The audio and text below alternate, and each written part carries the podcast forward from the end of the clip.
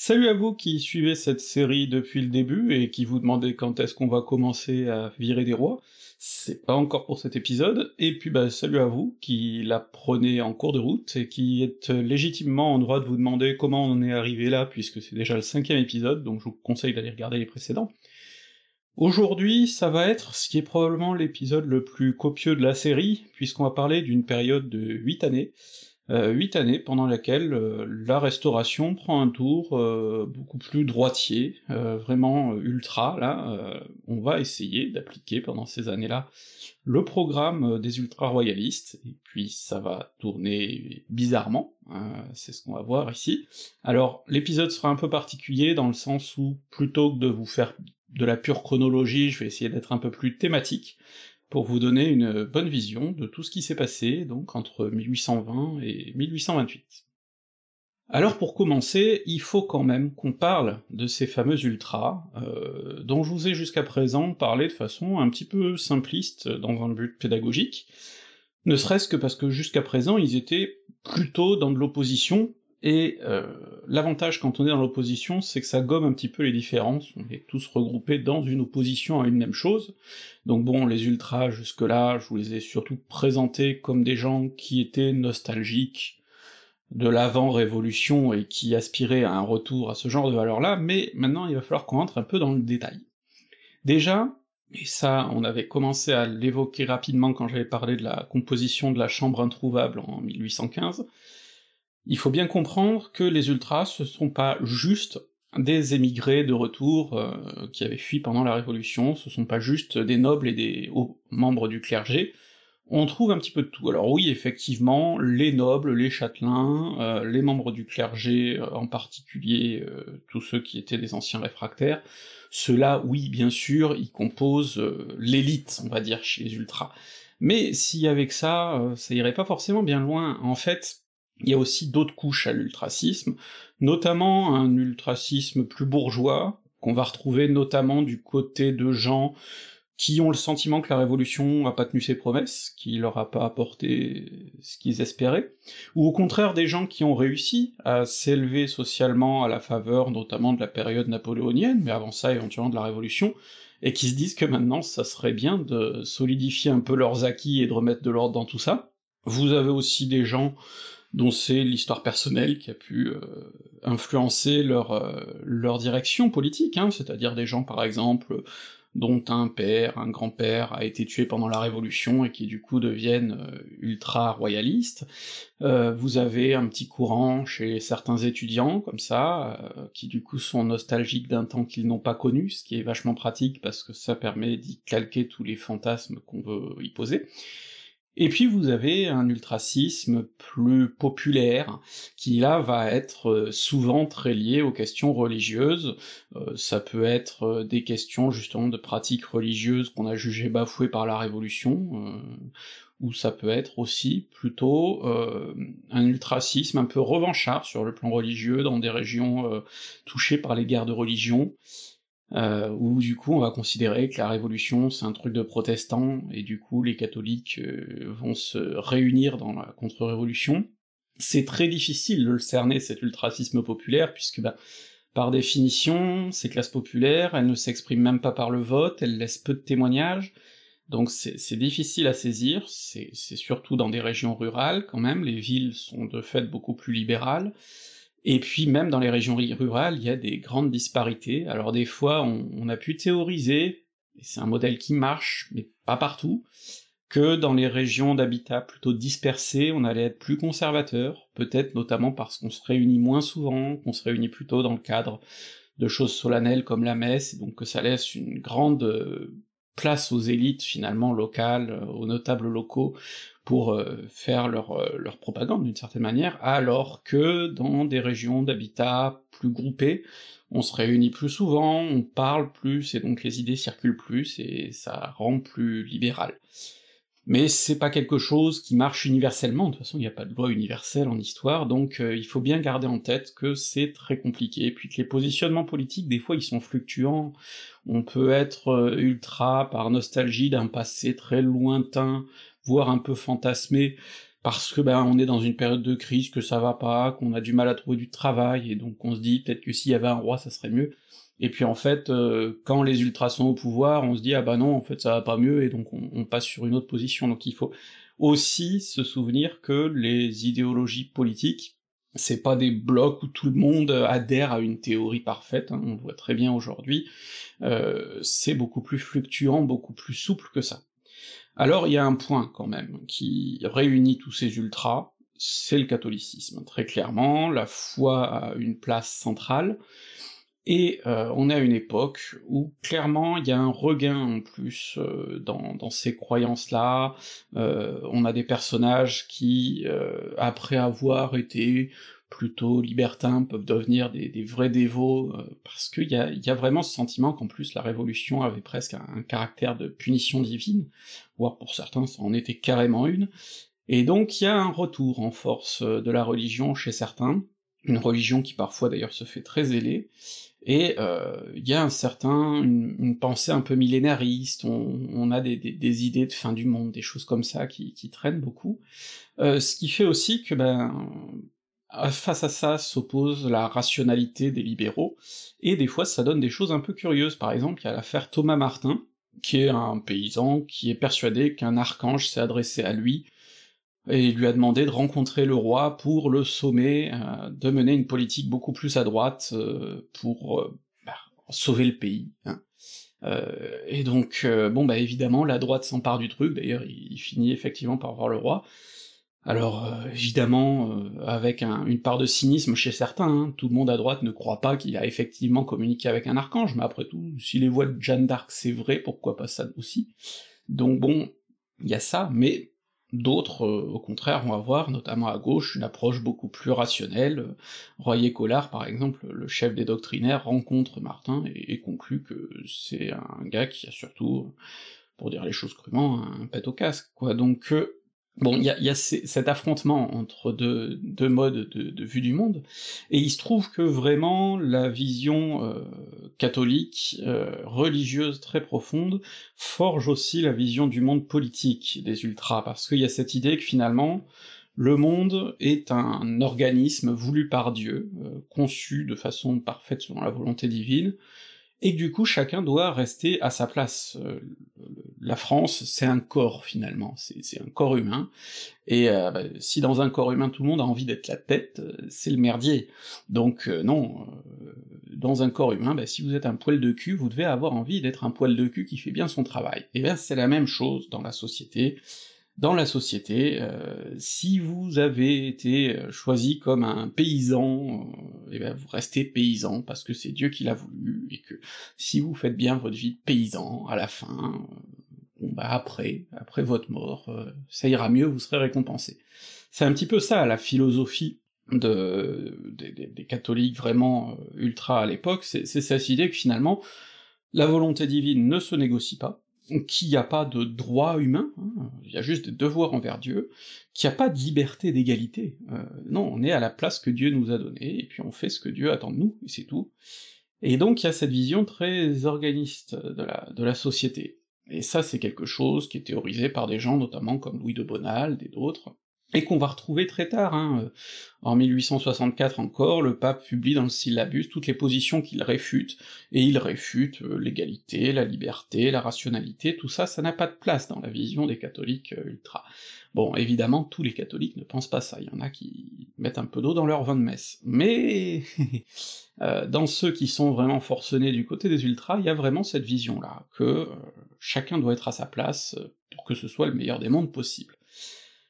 Et c'est une vision, comme je vous dis, hein, qui va durer longtemps. Moi j'ai trouvé une lettre de mon arrière-arrière-grand-mère écrite dans les années 50 où elle explique à sa fille que la vie n'est que souffrance, mais que c'est très bien, parce que c'est ce qui nous permet d'aller au paradis. Donc vous voyez,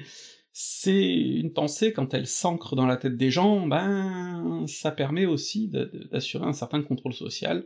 auquel aspirent ces ultras. Après, il faut quand même être lucide sur le fait qu'ils sont très divisés sur les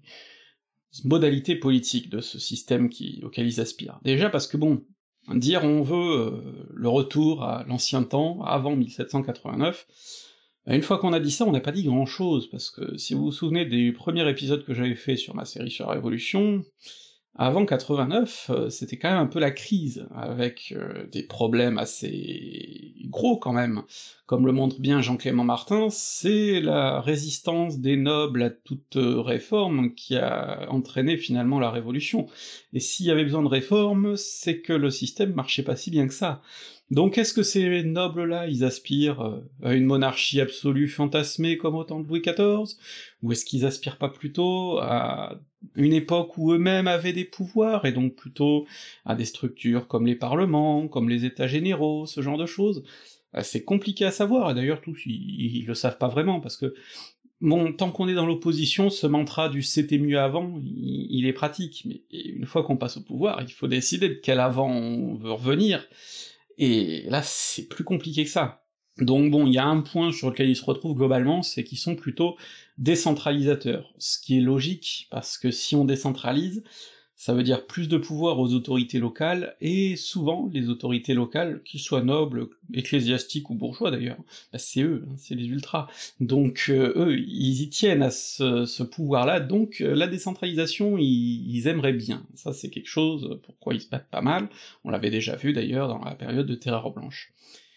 Et puis, finalement, il faut garder aussi en tête que même du point de vue religieux, hein, il y a des divisions parce que le catholicisme, ça a jamais été un bloc. Notamment en France, il y a un vieux débat entre les gallicans et les ultramontains. Les gallicans sont des gens qui considèrent que, euh, en France, le pouvoir royal doit s'affirmer pour toutes les questions de gestion de l'Église, euh, choix des évêques, ce genre de choses, alors que les ultramontains, donc ceux qui sont de l'autre côté des monts, des Alpes, euh, considèrent que c'est le pape qui doit choisir tout ça. Et donc ça, c'est un clivage qui va rester en fait jusqu'à la séparation des églises et de l'État, puisque bah, maintenant que l'Église est séparée de l'État, il y a plus de raison que le pouvoir temporel s'implique dans la gestion de l'Église. Avant ça, par contre, il y avait ce, vrai débat, qui se double d'autres, hein, parce que chez les catholiques, tout le monde n'est pas d'accord pour que l'Église ait un rôle politique, par exemple, il y, a toutes ces, ces bisbilles-là. Et là, ce qui nous intéresse, justement, c'est que Jusqu'à présent, tout ça pouvait être camouflé par la haine de Decazes, la haine des libéraux, la dénonciation de la gauche, etc. Mais maintenant qu'ils sont vraiment au pouvoir, ben, il va falloir qu'ils décident dans quelle direction ils vont. Et là, ça va être plus compliqué. Alors si on revient là où on avait laissé les choses dans l'épisode précédent, je vous avais dit qu'après l'assassinat du duc de Berry, les ultras, la droite, avaient sonné euh, la fin de la récré et avaient fait chasser Decazes, en faveur du duc de Richelieu, qui revenait pour appliquer un programme qu'on pourrait dire de centre droit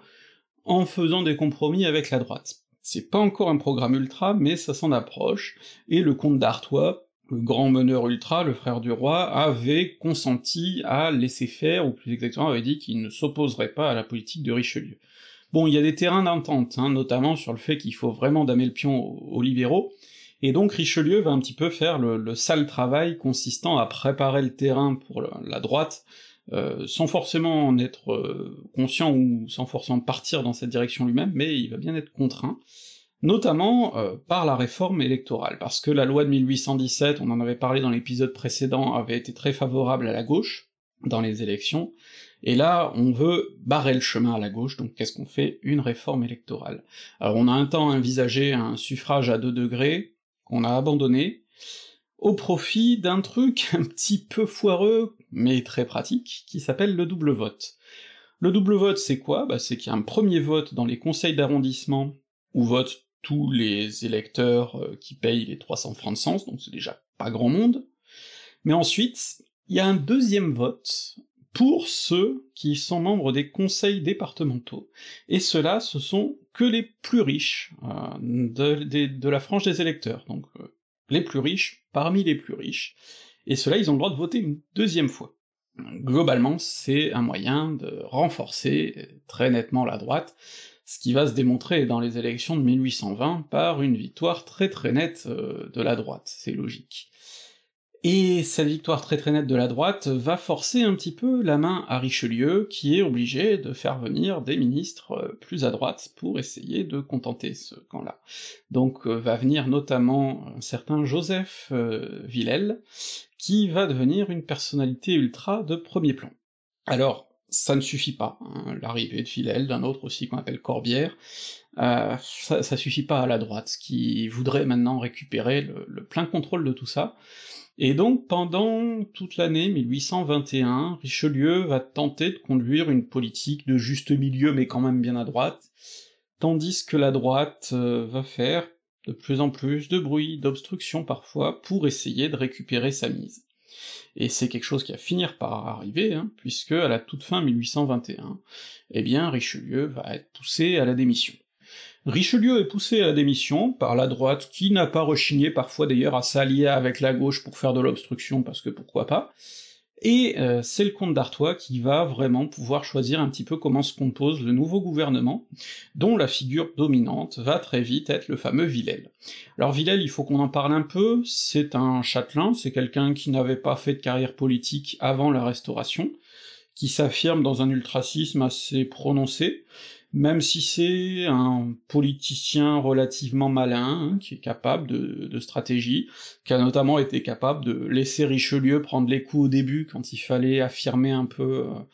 le terrain, ou en tout cas le consolider pour préparer le terrain aux ultras, donc euh, Villèle est un malin, mais malgré tout, euh, c'est quelqu'un aussi dont on sait qu'il a beau être travailleur, rigoureux, il peut aussi se laisser embarquer dans des mesquineries, dans des querelles de personnes, ce qui va lui poser problème parce que bon, il va rester ministre pendant longtemps, hein, jusqu'en 1828, mais malgré tout, il va s'engueuler avec beaucoup de monde et ça va finir difficilement pour lui.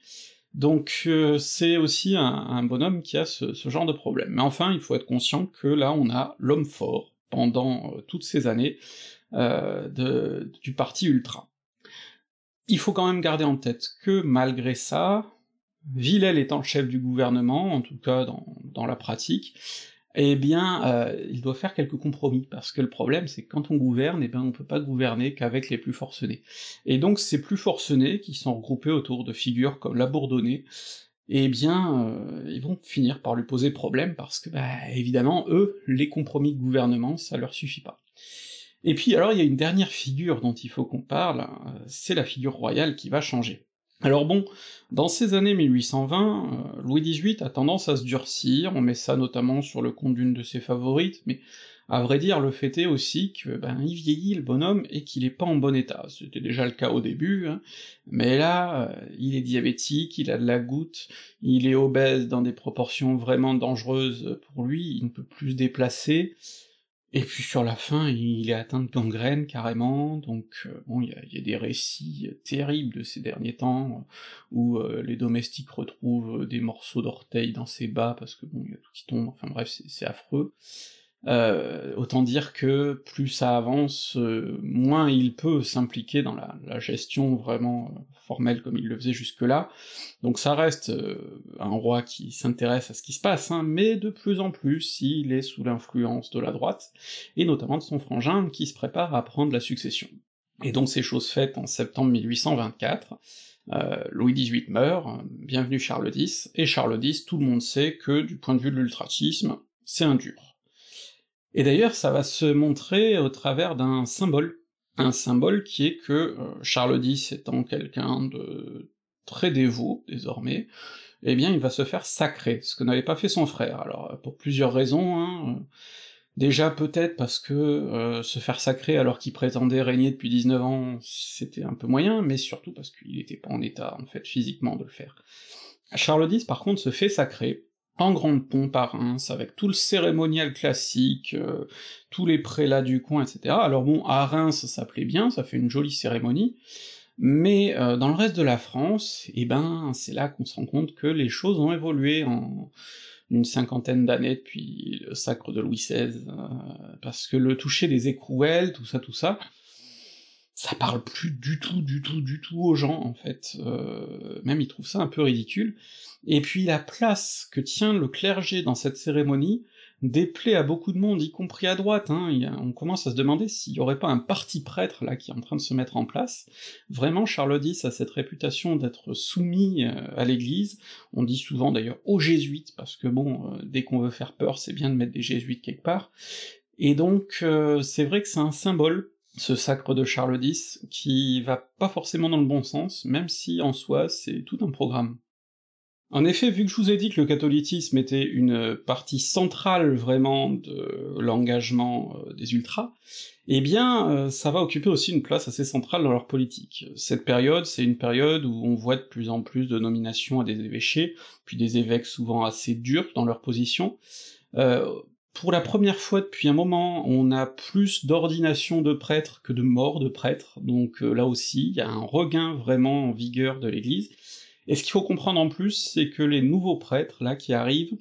ce sont pas des gens qui sont forcément très instruits, ce sont pas forcément des flèches, clairement c'est loin d'être des érudits, mais par contre ce sont des gens extrêmement zélés. On a un phénomène qui est assez classique en matière religieuse, hein, c'est que quand il y a un repli de la religion dans la société, quand il y a un sentiment que la religion est en perte de vitesse, eh ben ceux qui restent se radicalisent. Et là c'est un petit peu ce qu'on voit à cette époque.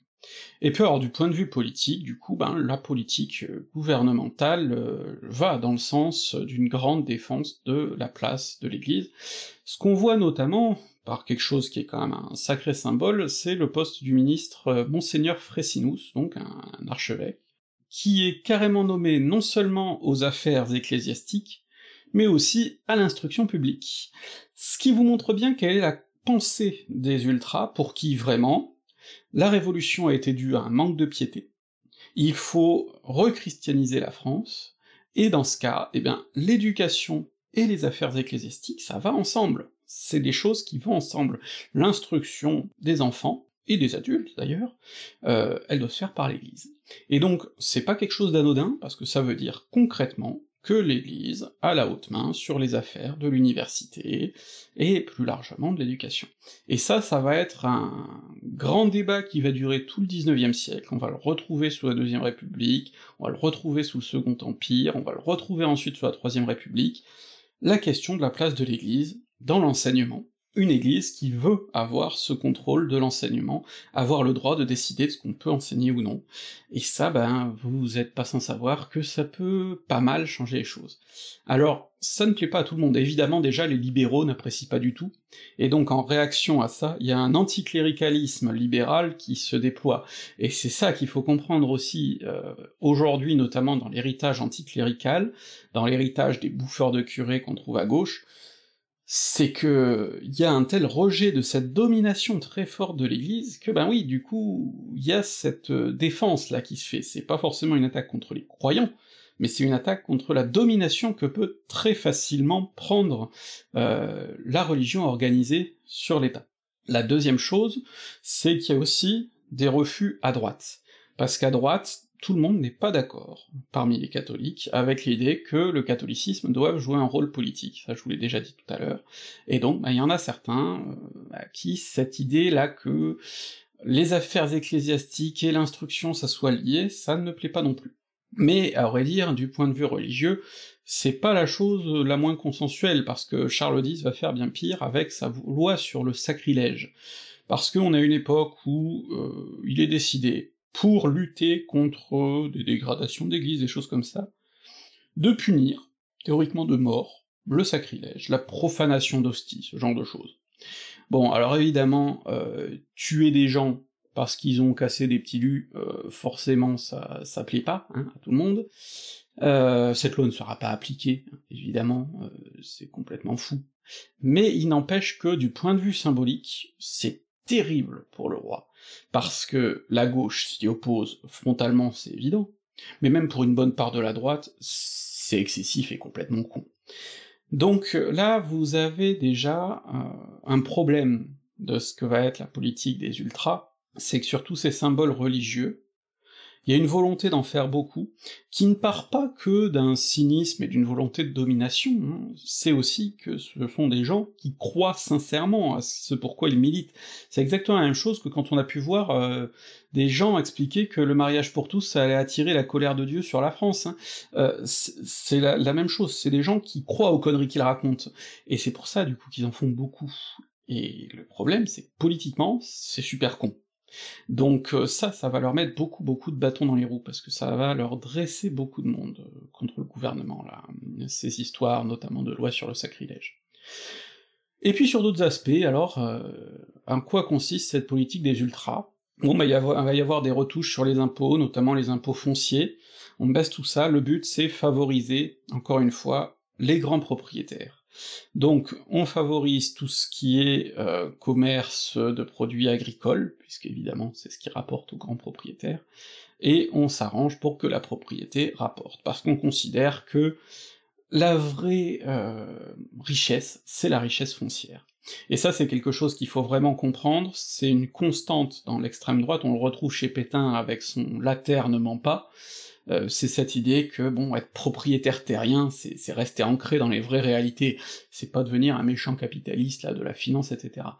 Et c'est pour ça qu'il faut faire très attention au discours anticapitaliste d'extrême droite, qui n'est pas du tout le discours anticapitaliste d'extrême gauche. Le discours anticapitaliste d'extrême droite ne renie pas du tout les inégalités. Ce qu'il renie, c'est juste qu'il y ait des gens qui s'enrichissent autrement que comme les élites traditionnelles qui s'enrichissaient par la propriété, c'est tout, hein. C'est... Ils sont pas contre les banquiers parce qu'ils sont riches, ils sont contre les banquiers parce qu'ils s'enrichissent autrement qu'eux, et qui risquent de prendre leur place. C'est... bon, je schématise beaucoup. Mais c'est, ça qui est le nœud de leur politique un peu économique. Après, ils vont avoir du mal à aller dans pas mal de directions. Il y a des choses qu'ils aimeraient faire, il y a cette fameuse question des biens nationaux. Les biens nationaux, je vous le dis depuis le début de cette série, c'est une question qui pourrit depuis longtemps, et ils se heurtent toujours au même problème. On ne peut pas revenir dessus facilement, ce sont des biens qui ont circulé, qui ont circulé, qui ont circulé. Comment on pourrait maintenant euh, dire à des gens qui ont acheté légitimement des biens, qui parfois étaient déjà achetés légitimement par le précédent, etc., on pourrait leur dire, bah non, mais ça, ça a été pris à un émigré il y a 30 ans, allez, vous rendez. Ça, ça marche pas comme ça. Donc, euh, bon, ben, vous avez des penseurs, comme Louis de Bonald, qui expliquent que c'est quelque chose qu'on doit aux émigrés, que ceux qui ont quitté la France, et à qui on a pris leurs biens pendant la Révolution, c'était des vrais Français, des vrais patriotes, qui étaient partis en exil pour remettre la France euh, royale, évidemment, du coup, sur le trône. Mais inversement, pour pas mal d'autres, ceux qui sont restés en France, en fait, ben, c'est des traîtres, des traîtres qui sont partis euh, et qui sont venus dans les fourgons de l'étranger. Donc là déjà vous avez un gros clivage. Est-ce qu'il mérite compensation, ou est-ce qu'au contraire la punition était légitime? Là il y a tout un programme politique, auquel se double donc cette réalité qui est que on peut... c'est trop compliqué à faire. Donc euh, va être votée la loi que les, adversaires appellent euh, la loi sur le milliard des émigrés. C'est un dédommagement, une grosse enveloppe de dédommagement, alors qu'il va pas atteindre en réalité le milliard, et qui d'ailleurs va être d'un effet assez discutable hein, concrètement, bon ça pèse sur les finances c'est sûr, mais euh, c'est pas une transformation radicale de l'économie, d'ailleurs la droite s'y trompe pas, pour eux c'est pas suffisant, mais pour la gauche euh, c'est déjà trop, parce que c'est une condamnation de la révolution. Donc là aussi, vous voyez, même quand on est sur un plan qui reste relativement symbolique, ben, ça clive, ça clive beaucoup. Et d'ailleurs, il y a des choses sur lesquelles le gouvernement va se casser les dents. Par exemple, il voudrait aussi revenir sur le droit d'aînesse, toujours dans cette idée de la propriété, la propriété, la propriété, la grande propriété foncière. Le droit d'aînesse, c'est ce qui permet de ne pas découper les grands domaines. Et là-dessus, ben, le problème, c'est qu'il y a une partie des élus de droite qui sont contre revenir sur le droit d'aînesse, parce qu'ils voient bien que là aussi, c'est juste pas faisable, c'est juste pas pratique. Donc euh, bah là, pour le coup, Villel va se casser les dents sur son projet de révision du droit d'aînesse. Ce que vous voyez donc, c'est que finalement, du point de vue purement politique, les ultras ont beau être encore renforcés d'ailleurs en 1824 lors des, des élections, il n'empêche que leur projet politique, une fois mis en application, est loin de faire l'unanimité, y compris par la petite majorité qui fait la politique en France. Et donc ça, c'est très important pour comprendre pourquoi ce projet se fragilise très vite. Il y a quand même un terrain sur lequel la politique euh, du gouvernement de Villèle va être globalement un franc succès, c'est la politique étrangère. Cette politique, on va la retrouver sur deux terrains principaux que sont l'Espagne et la Grèce. Alors l'Espagne tout d'abord. L'Espagne, je vais pas vous faire un cours d'histoire de ce pays parce que c'est le bordel, mais depuis les guerres napoléoniennes, c'est pas mal la crise. On a restauré le roi Ferdinand, sauf que euh, il y a des oppositions pour savoir s'il faut une monarchie constitutionnelle ou quelque chose au contraire de plus absolutiste. Et là, en 1822, Ferdinand a tenté un coup de force plus ou moins, en tout cas a soutenu un, coup de force, ça s'est retourné contre lui, et il y a une crise qui risque de rendre la monarchie espagnole beaucoup plus constitutionnelle. Ça ne plaît pas du tout à Louis XVIII. Louis XVIII a très peur d'avoir une monarchie trop constitutionnelle à côté de chez lui. Alors bon, euh, les puissances étrangères sont plutôt attentistes, voire dans le cas des Britanniques, euh, carrément opposés à une intervention, ce qui laisse un peu le champ libre à la France, qui aimerait intervenir. Alors, cette intervention va prendre la forme d'une expédition militaire euh, de grande ampleur, menée par le duc d'Angoulême, donc un des fils du futur Charles X, et c'est une expédition qui s'annonce un peu sensible, parce que l'armée qu'on envoie là-bas, c'est une armée dont beaucoup sont des anciens de l'Empire, donc qui pourrait être plutôt conquis par les idées plus libérales des constitutionnels, de l'autre côté des Pyrénées. Et heureusement pour lui, euh, le duc d'Angoulême réussit vraiment à fidéliser son armée, et en fait ça va être une opération militaire qui va contribuer à mettre l'armée un peu plus dans la poche du régime, alors que jusqu'à présent c'était quand même plutôt un facteur d'instabilité. L'opération est en tout cas un grand succès militaire, notamment avec la prise du fort du Trocadéro qui est célébré en France, d'ailleurs c'est pas pour rien que maintenant vous connaissez ce nom par la place du même nom. Et euh, bon, militairement c'est un grand succès. Politiquement, c'est plus compliqué que ça, parce que ben du coup le roi est replacé vraiment dans, sa position solide, mais Angoulême aspirerait quand même à ce qu'il reste un peu modéré pour pas que ça redevienne la crise, et bon, euh, le roi en en fait plus ou moins qu'à sa tête, mais bon, en tout cas, l'expédition a été un succès militaire qui permet à la France de montrer qu'elle a une place dans le jeu international. Le souci par contre, c'est que dans cette affaire, euh, Villèle s'est engueulé avec son ministère des Affaires étrangères, Chateaubriand, qui a un peu trop pris les devants, qui a été un peu trop audacieux, qui a voulu euh, faire la guerre alors que Villèle euh, voulait d'abord négocier, et du coup, Villèle a viré Chateaubriand, qui devient un de ses ennemis décisifs, et qui va passer du temps, beaucoup de temps, à lui en mettre plein la gueule par voie de presse, et qui va devenir un grand opposant à sa droite. L'autre aspect, c'est la Grèce. La Grèce où, euh, là aussi, il y a de plus en plus de velléités d'indépendance vis-à-vis des Ottomans, il y a plusieurs euh, massacres euh, qui sensibilisent l'opinion, c'est le moment où globalement l'Europe se tourne vers la Grèce avec cette idée qu'il y a un combat de civilisation qui se joue. Alors, c'est en plus un combat qui a l'avantage de plaire à la gauche comme à la droite. À la gauche, on aide l'émancipation d'un peuple vis-à-vis d'une tyrannie. À droite, on aide des chrétiens à lutter contre l'oppresseur musulman. Dans tous les cas, c'est tout bénef. Et donc là aussi, bon, les puissances internationales savent pas trop comment intervenir, et la France va là aussi jouer un grand rôle, avec plusieurs euh, victoires, notamment une grande victoire navale, et euh, bon, même si ce sera après Villèle que l'indépendance grecque sera finalement obtenue, euh, c'est sous son gouvernement qu'ont été posés les premiers jalons de cette intervention, et donc là aussi, ça va contribuer à permettre à la France, euh, qui je vous rappelle était quand même quelques années plus tôt une puissance complètement défaite et marginalisée sur la scène européenne, bon ben ça va lui permettre de montrer qu'elle existe. Quoi. Donc il y a ce, ce jeu-là qui se développe petit à petit, et donc sous Villèle, la France reprend une place internationale. Il y a une dernière chose qui est résolue un peu difficilement à cette époque, c'est la question haïtienne. Euh, Saint-Domingue était quand même le joyau des colonies euh, françaises. Bon, euh, Haïti désormais a son indépendance de fait, mais la France ne perd pas forcément de vue l'idée de la récupérer. D'un autre côté, tout le monde est bien conscient que c'est très compliqué,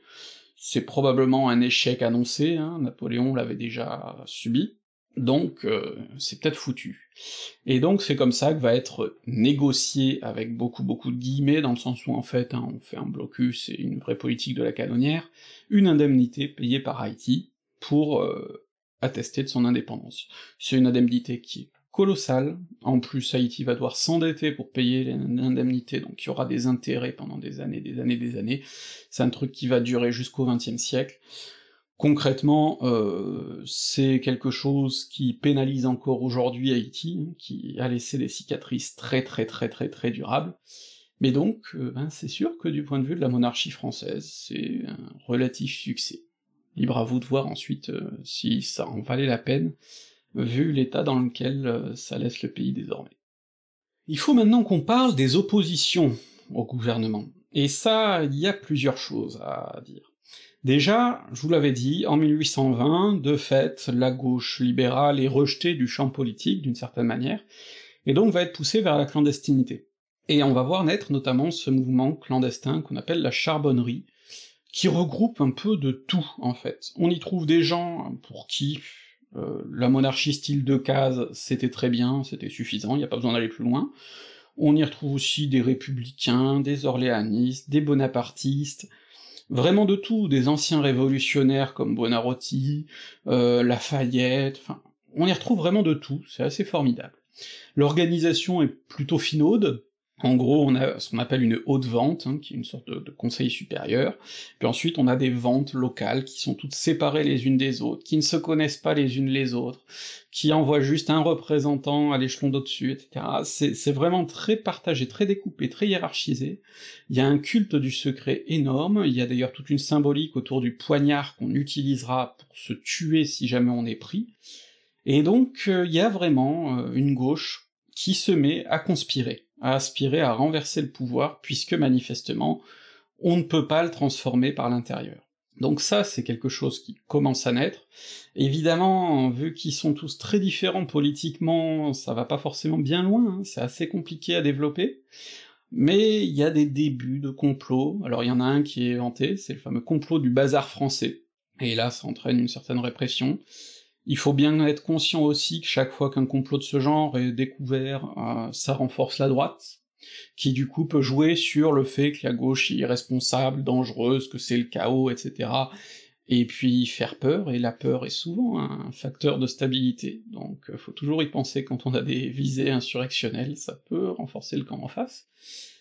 Et puis il y a une affaire en revanche qui va beaucoup nuire au régime, c'est l'affaire des quatre sergents de La Rochelle, je vous conseille d'ailleurs le livre que j'ai derrière moi de Jacques-Olivier Boudon sur le sujet, qui est une très bonne synthèse sur cette période. Euh, les quatre sergents de La Rochelle, c'est ces quatre pauvres gars, des militaires, faut comprendre que l'armée, notamment pour ses sympathies libérales bonapartistes notamment, euh, est un vivier de recrutement de la charbonnerie assez énorme, et bon, ces quatre sergents ont été pris euh, à discuter plusieurs fois dans des réunions de projets vagues de conspiration, il a rien de concret, rien de vraiment concret, mais les cadres vont être exécutés. Et ça choque à double titre. Déjà, ça choque parce que dans l'affaire, il y avait aussi d'autres gens qui mouillaient, des plus gradés, euh, des civils importants, qu'on n'a pas touchés. Et puis ça choque aussi parce que ben on les tue alors qu'ils ont rien fait à part euh, discuter vaguement de projets qui n'ont jamais eu d'application concrète. Donc ça choque, euh, ça fait de ces quatre individus des martyrs, qui vont être euh, longtemps portés euh, dans la mémoire euh, d'abord orléanistes, puis ensuite républicaines. Bon, maintenant on les a pas mal oubliés parce que le, combat contre la monarchie est quand même bien éteint, mais pendant longtemps c'était vraiment des symboles du crime arbitraire de la monarchie. Et puis par contre, c'est vrai que ça va contribuer à ramener un peu l'opposition dans un champ plus légal, parce que manifestement la conspiration est une impasse. Et donc on va trouver d'autres moyens. Alors ces autres moyens, il y en a pas mal. Euh, il y a le monde universitaire. Euh, vous avez des personnalités comme François Guizot, qui est un peu un leader informel de l'opposition à ce moment-là, qui utilise beaucoup l'histoire, puisqu'il est historien, euh, pour réfléchir justement aux questions de régime, et puis pour faire passer des idées. Donc Guizot donne des cours à l'université, écrit sur les révolutions britanniques notamment, et ces cours peuvent servir de point de ralliement à une jeunesse libérale, et d'ailleurs ils vont être interdits, et ça va pas être le seul dont les cours vont être interdits. Euh, vous avez d'autres gens, comme Adolphe Thiers, qui écrivent aussi de l'histoire, parce que Adolphe Thiers, là aussi, hein, pensez pas commune. Pensez que dans les années 1820, Adolphe Thiers, il est du côté gauchiste de la force, hein, sur l'échiquier de l'époque. Vous avez tout ça, comme ça, tout un tas de gens qui réfléchissent à ces questions, qui sur la Révolution ont un rapport un peu ambigu, parce que bon, euh, Guizot, par exemple, euh, son père, il a été guillotiné comme Girondin, quand il avait quoi, six ans peut-être. Euh, donc bon, forcément, ça reste quelque chose qui n'est pas marrant. Mais d'un autre côté, Guizot, au lieu de sombrer dans la contre-révolution absolue, bon, bah, considère que la révolution a apporté beaucoup de bon. Et donc, bah, il faut la prendre, comme elle est, et qu'il faut même prendre, en tout cas tous ces historiens-là, ils s'emmerdaient par rapport à la terreur. Ils veulent pas la rejeter totalement, ils considèrent que c'est une extrémité à laquelle la révolution a été forcée par les autres, d'une certaine manière, et que par contre, euh, c'est pas bien, très clairement, mais que du coup, c'est parce que c'est pas bien que euh, il faut avancer, parce que sinon ça va revenir. Donc il y a toutes ces réflexions-là dans un cadre plutôt institutionnel. La presse aussi joue un grand rôle, donc il y a des journaux libéraux qui se développent évidemment, mais il euh, n'y a pas que ça, euh, puisque je vous ai dit tout à l'heure, Chateaubriand par exemple, euh, bon bah qui se retrouve dans l'opposition lui aussi, plutôt à droite, mais il y a des choses, du coup, par exemple le journal des débats, qui initialement est de droite, va petit à petit se libéraliser par sa critique du gouvernement. Donc vous avez tout ça qui s'anime là, toutes ces oppositions, qui bouillonnent, qui bouillonnent, vous allez avoir aussi des manifestations un petit peu étonnantes, par exemple on va profiter des funérailles de grandes personnalités libérales, pour en faire des espèces de manifestations où on jauge les forces, on montre que, euh, voilà, on est là, quoi. Et puis, euh, Guizot, surtout, en 1827, va créer la société Aide-toi et le ciel t'aidera, qui est en fait une espèce de, de NUPES avant l'heure, si on peut dire, euh, c'est-à-dire une union vraiment de toutes les forces libérales en vue de futures élections, parce que là, il faut que les choses changent. Et donc, euh, à une époque où la position de Villèle se fragilise, eh bien, les oppositions, elles, se renforcent. Villèle, je vous l'ai dit, il a toujours eu un problème. C'est quelqu'un qui est de, sensibilité ultra, mais qui est aussi un politicien, et qui comprend bien qu'il peut pas gouverner que avec les ultras les plus ultras. Du coup, il doit quand même jeter des yeux du côté du centre, et donc il faut qu'il trouve toujours euh, un équilibre. C'est l'enjeu en politique. On peut jamais gouverner dans les extrêmes totaux, sinon on tombe tout de suite. Donc il faut trouver des compromis. Et le problème, c'est que si du coup le côté des extrêmes se fait trop emmerdant, eh bien on tombe. Et là, c'est ce qui commence à lui arriver, c'est-à-dire que du côté des ultras, eh bien, il y a un mécontentement de plus en plus fort du côté de ce qu'on appelle les pointus, euh, je vous ai parlé tout à l'heure de la Bourdonnais, qui sont des gens qui voudraient aller direct là, euh, au fond des choses, le problème, c'est que Villèle est bien conscient que ça ne marchera pas, que si on va direct au fond des choses, on dit on tombe, ça tombe. Et donc, euh, Villèle jongle avec ce qu'il peut, euh, en termes de censure, de répression, d'alliances politiques, bon, de petites combines finalement, et puis euh, il va y avoir quand même euh, d'autres soucis. Déjà parce que je vous ai dit tout à l'heure, théoriquement, chez les ultras, le mot-clé, c'est la décentralisation. Or, Villèle, arrivé au pouvoir, bah, il se rend compte que la centralisation, c'est pratique. Ça lui donne un contrôle sur le pays que même Louis XIV n'avait probablement pas. Donc, forcément, on renonce pas à ça une fois qu'on l'a. C'est quelque chose, bon ben, on peut être pour euh, quand on est quand on est dans l'opposition, la décentralisation, mais perdre des pouvoirs une fois qu'on est au pouvoir, c'est contre-instinctif. Ensuite, bon, il va y avoir un renforcement très net, je vous l'ai dit, de la répression. On surveille les oppositions. On a des cabinets noirs qui lisent le courrier, les opposants sont obligés d'utiliser des langages codés, des choses comme ça. On a de la surveillance, on a de la censure, de plus en plus, dans les journaux. Et d'ailleurs, euh, certains journaux libéraux sont rachetés par la droite, par le gouvernement, qui essaie de les transformer petit à petit en feuilles de propagande, ça marche pas toujours très bien. Mais enfin, on a toutes ces opérations-là. Et puis alors en 1827, on a le coup ultime. Comme les journaux sont de plus en plus anticléricaux, la droite décide de répondre, et Villèle notamment, par ce qu'on va appeler, avec beaucoup de cynisme, la loi de justice et d'amour. Et la loi de justice et d'amour, en fait, c'est une loi qui renforce la censure, qui oblige à euh, présenter cinq jours avant publication les écrits qu'on veut publier, à payer un droit de timbre exorbitant, il y a des amendes énormes en cas de violation de certains terrains, enfin bref, il y a des délits de des délits de tendance en fait qui sont créés de toute façon, hein, c'est-à-dire que si vous êtes trop à gauche, et eh ben vous avez tort. Parce que vous êtes trop à gauche, vous êtes sous le coup de la loi, et hop. Donc ça c'est une loi qui va beaucoup trop loin, et là pour le coup, euh, bah, vous avez toute une partie de la droite qui sent bien que ça pourrait la toucher aussi, ce qui fait que Villèle se casse à nouveau les dents face aux chambres, euh, ne peut pas faire passer cette loi-là. Et puis il y a d'autres problèmes, euh, notamment le fait que Charles X soutient Villèle à fond, mais Villèle devient de plus en plus impopulaire, et du coup ça rebondit sur le roi qui lui-même voit sa popularité diminuer. Et donc, euh, c'est comme ça que pendant une revue de la garde nationale parisienne en 1827, eh bien, le roi est accueilli par des cris, alors qui sont pas majoritaires très probablement, mais des cris séditieux, des cris contre le gouvernement, des cris euh, libéraux. Et ça, ça plaît pas du tout à Villèle, qui décide carrément de dissoudre la garde. Euh, dissoudre la garde nationale, c'est très con parce que les bourgeois de Paris sont attachés à la garde nationale, et Paris est déjà une ville dont le gouvernement se méfie un peu. Donc là, c'est encore un nouveau coup euh, de... que Villèle se tire dans le pied, finalement, hein, très clairement, mais là aussi, parce que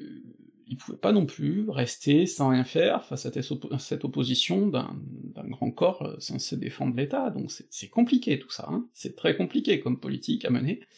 et donc c'est pas forcément par stupidité non plus qu'il agit comme il agit, simplement il faut faire des arbitrages à un moment. Donc euh, Villèle se retrouve dans une position très difficile,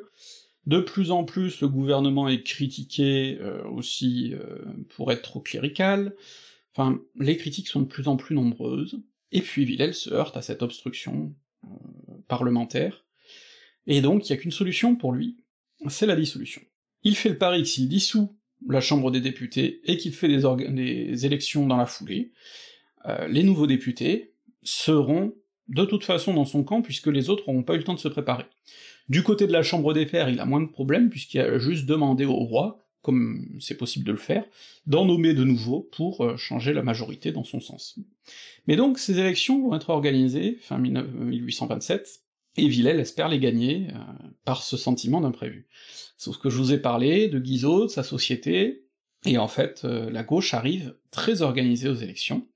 et donc la première partie des élections, les fameux conseils d'arrondissement, donc où tous les électeurs censitaires votent, eh bien ça donne des résultats très favorables aux libéraux et à la gauche. Alors là, grosse angoisse à droite, d'autant plus qu'à gauche on fête les choses, à Paris. Il y en a même certains qui se sentent plus pissés, qui commencent à monter des barricades et à préparer une insurrection, qui est réprimée aussitôt. Ça fait très peur à la droite. Donc euh, dans les élections qui suivent au conseil de département, le fameux double vote, là par contre on vote majoritairement pour la droite. Mais enfin, la, la scène finale, c'est qu'on a globalement les libéraux et les gouvernementaux à égalité, et puis une droite dure, d'opposition, qui du coup sert de pivot. Et c'est pas nouveau que la droite, quand elle veut faire tomber le gouvernement, ben elle vote avec la gauche dans l'opposition, ce qui est un peu contre-instinctif, hein, mais pour le faire tomber et passer à autre chose. Du coup, la position de Villèle est intenable, et donc, euh, au tout début du mois de janvier 1828, ben il est poussé à la démission. Alors il faut composer un nouveau gouvernement, qui va être une espèce de solution mi-continuité, mi-compromis, c'est-à-dire que d'un côté on garde pas mal de figures du gouvernement précédent, de l'autre côté on fait venir des figures euh, beaucoup plus étiquetées à gauche, comme Portalis, qui est un ancien ministre de Napoléon,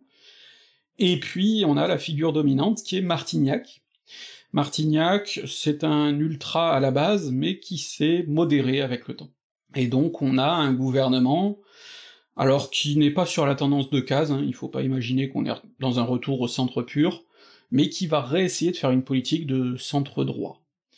Alors on essaie d'assouplir certaines mesures. On assouplit les mesures de censure de la presse,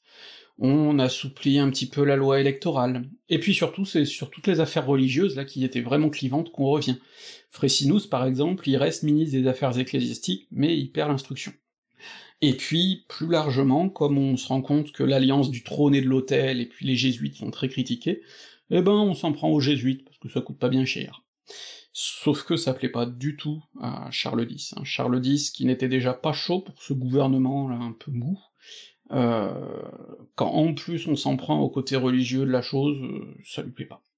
Donc pour Charles X, c'est qu'une période de transition. Euh, Charles X est déjà occupé à préparer la suite, il a son candidat à lui, euh, qui est Polignac. Polignac, c'est le fils d'une grande amie de Marie-Antoinette, c'est une grande figure de l'ultracisme radical, c'est vraiment tout un programme, c'est clairement le signe euh, d'un retour à droite total, et bon, ben Charles X, du coup, attend son heure, euh, laisse Martignac prendre des coups, le soutient pas vraiment, parce que de toute façon, il n'y a aucune raison de le soutenir, Et puis, ben, quand sur une vague histoire de taxation protectionniste, Martignac se retrouve à faire face à son tour à l'opposition de la Chambre, eh bien, Charles X en profite pour l'encourager à dégager, et puis mettre son chouchou Polignac à la place. Et donc on est là, début 1829, et Charles X, qui maintenant considère avoir prouvé que la solution d'une espèce de juste milieu ne marchait pas, va tenter de gouverner à droite toute, alors qu'il a une chambre qui ne l'est pas du tout. Pour ce qui est de ce que ça va donner, eh ben, ce sera pour le prochain épisode.